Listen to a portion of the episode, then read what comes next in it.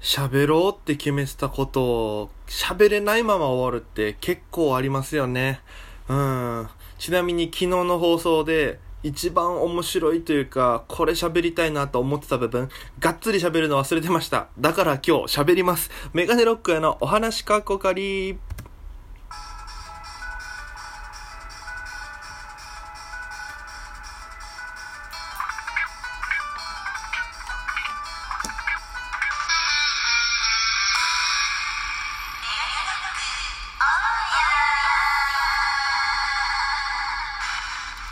さあ皆様改めましてご視聴ありがとうございます。私はお笑い芸人として、えー活動しておりますメガネロック大家と申します。この番組はですね、えーただ僕がおしゃべりするだけの番組となっております。ちなみに毎日配信しております。だいたいお昼ぐらいに配信しております。アプリでお聞きの方はぜひ右上の番組をクリップをタッチ。そして放送が面白ければその下のハートマーク、ニコちゃんマーク、ネギマークもクリックお願いいたします。というわけで本日も短いお時間ですが皆様お付き合いどうぞよろしくお願いいたします。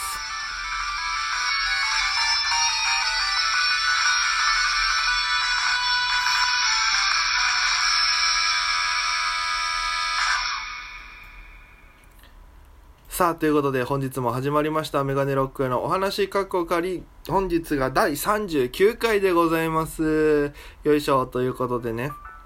えー、ま、聞いていただいた通りですね。えー、無事、1回目の放送のですね、昨日か。昨日の放送、まあ、収録2本撮り、2本続けて撮ってるんですけども、1本目でパソコンがアップデートして使えなかったんですが、見事、お1本撮り終えた後に、えー、アップデート終わりまして、また本日から使えるようになっております。いや、ありがたいね。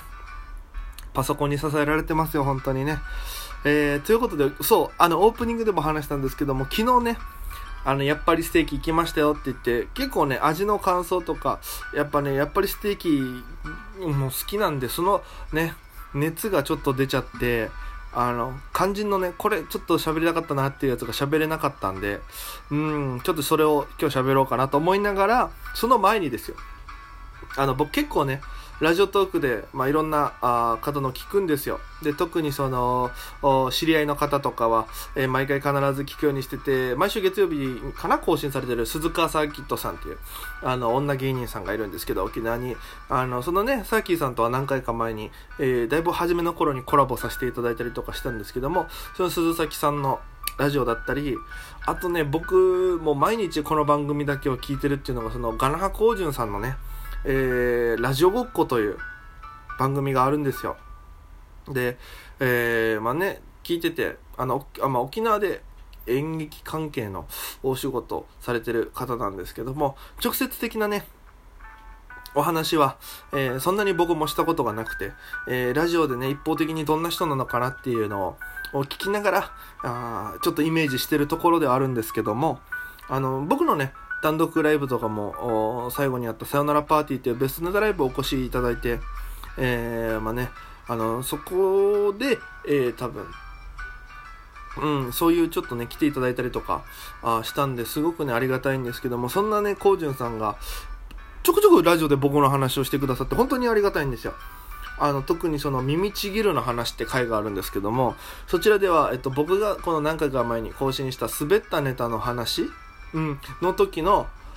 話をしてくださいまして、あの、シリがエロいっていう設定のコントがめっちゃ滑ったとか、あとあの、耳、パンの耳を出す、まマジシャンの格好をしてね、前も話したんですけども、おいろんなマジックやってるけど、結局、えーこの曲を後ろで流すんですよ。洋楽のミミミっていうクラブミュージック。ミミミミミミミティリリティティティティっていう。サビになるとミが連呼される曲なんで、そのいろんなマジックをやってって、最終的になんかボックスか何かにこう新聞紙破ったの入れて、新聞紙綺麗なの出てくるかなと思ったら、こうパンの耳がずっと出てくるだけみたいな。それをやるネタが滑ったって話したら、コウジュンさんが、なんかもう、人間の耳でできた方が面白いんじゃないかって言い出し始めて。いや、まああの、すごい面白いとは思うんですよ。耳、実際人間の耳で。僕は好きですよ。ただ100お客さん引きますから、これ完全に。お客さん引くだろうな、確かに引きます。えー、で、あの、それまではすごいね、あの、面白いんですよ、やっぱり聞いてて。ただ最後に、あの、コジさんが、あの、もうどうせなら最後自分の耳ちぎるのも面白いんじゃないかって言い始めてであのこれで受けないのはお前らのせいだってって言うんですけどでそれ言いながらめちゃくちゃコージュンさん笑ってるんですよね。うん。で、僕、あの、コージュンさんとちゃんとお会いしたことないから、あんまりわからないんですけども、その収録中にそのセリフ言って、そのめちゃくちゃ笑ってるところ想像したら、めっちゃ会うの怖くなりましたから。実際会ったらどんな人なんだろうなと、ちょっとお話ししてみたいなと、コージュンさんと。実際に僕の単独ライブ見てくれてるわけですから、ネタもね、何本か、えー、見てもらってるんで、ちょっとね、あの、お話ししてみたいなと思って。ぜひね、コージュンさんがよろしければコラボトークみたいな機能ありますから、ゲストの。あれでちょっと、なんか僕のイメージであったりとか、そのね、ネタに関する、うもう単独の感想もそうですけど、うん、なんかね、ちょっとそういうお話してみたいですよね。うん、なんかちょっと本当に単純にコージュンさんとお話ししてみたいと思ってるんで、もしよろしければちょっとコラボなんかさせていただけるとありがたいなと思ってるわけでございます。ぜひ皆様も、ガナハコージュンさんのね、ラジオごっこ、脱粉だだったかな？っていうのを聞いてみてくださいということで、えー、早速、えー、そのね、あの、昨日話そうとしてたやっぱり素敵な話ですよ。えー、で、これ、ほんと大したことじゃないんですけど、あの、ずっとね、待ち時間、こう列があって待つんですよ。1時間ぐらい待ったのかな、俺も。で、並んでたら、ちょうど僕が、えー、入る、手前ぐらいに、もうあと何、4、5人来たらもう俺入れるぐらいの順番待ってたら、あの、隣のこう列のなんていうんですかね、こう、くねってこの字型に曲がってるんで、僕が左側にいたら、ちょっと後から並んできた方が、こう、向かいにいるわけですよね。この、ちょっと距離取るために、パーソナルスペース取るために、あの、ソーシャルディスタンスか、取るために、ちょっと、なんか真ん中に鉢植えというか、机みたいなの置かれて、ちょっと離れてるんですよね。で、その向こう側の、あ後から並んできた方、男性、20代前半後半え、わかんないな。俺と同い年ぐらいかな。25、6ぐらいだと思うんですけど、ずっとその友達3名で来てて、ちょっとその、なんていうんですかね、あの、その男の子が、男の子って言ったらあれですけど、その男子がね、あの、やっぱり素敵超うまいかなみたいな。ねああ、みたいな。で、なんかテンション上がってるんですよ。で、一人は。で、そしたらもう一人のその、おとおとなしめな、なんか、物理学とか数学得意だよみたいな男子が、まあ、やっぱりステーキっていうのは、俺も沖縄にいる頃、ああよく言ってたからねみたいなえー、この人も沖縄の人なんだとちょっと嬉しくなるじゃないですか沖縄の人見つけると東京でであこの人も沖縄の人なんだっつって同い年ぐらいだったからなんか大学かなんか出てきたのかなと思ったらこの隣の友達に「いやお前そんな言い草するけどまだ1年しか住んでなかっただろお前」みたいな。まあまあまあ1年住んだらもう立派な沖縄県民ですよみたいな話をし始めるわけですよ。し始めてて。いいやあのそれは違うよと。ね。あの、一瞬でちょっと入ってきた女性、あ、俺あんまりこれ好きじゃない人かなと思いながらね。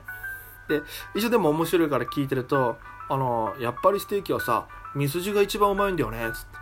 俺、1年間住んでて、結構な回数行ったけ、行って、いろいろ食べた結果、いろいろ食べた結果よ。ミスジが一番って言い始めて。へえ、みたいな。残り友達はね。え、そうなんだ、っつって。で、え、じゃあ俺、この赤身のステーキにしようかな、っつったら、いや、赤身は美味しいけど、結局一番はミスジだからって言うんですよ。いや、それ分かるよと。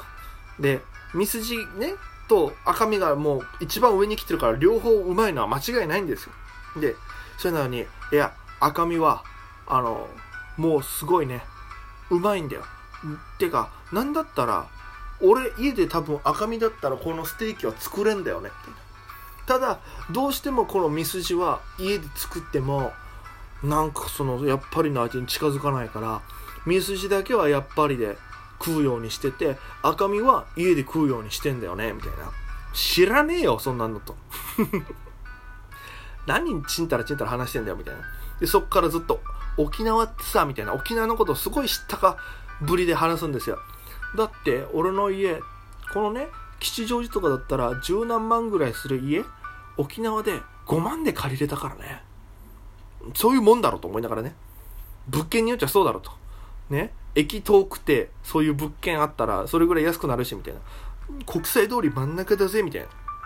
いや、俺の住んでた家も、国際通り沿いだったけど、まあまあ安かったよと。ね、2DK でそれぐらいが家賃相場なんだよと。で、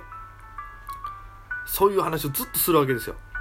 で、もうなんか、この、周りの人もちょっとね、笑いこらえてる感じするんですよね。俺、やっぱりステーキ通、沖縄通ですよ、感出してて。で、やっぱり、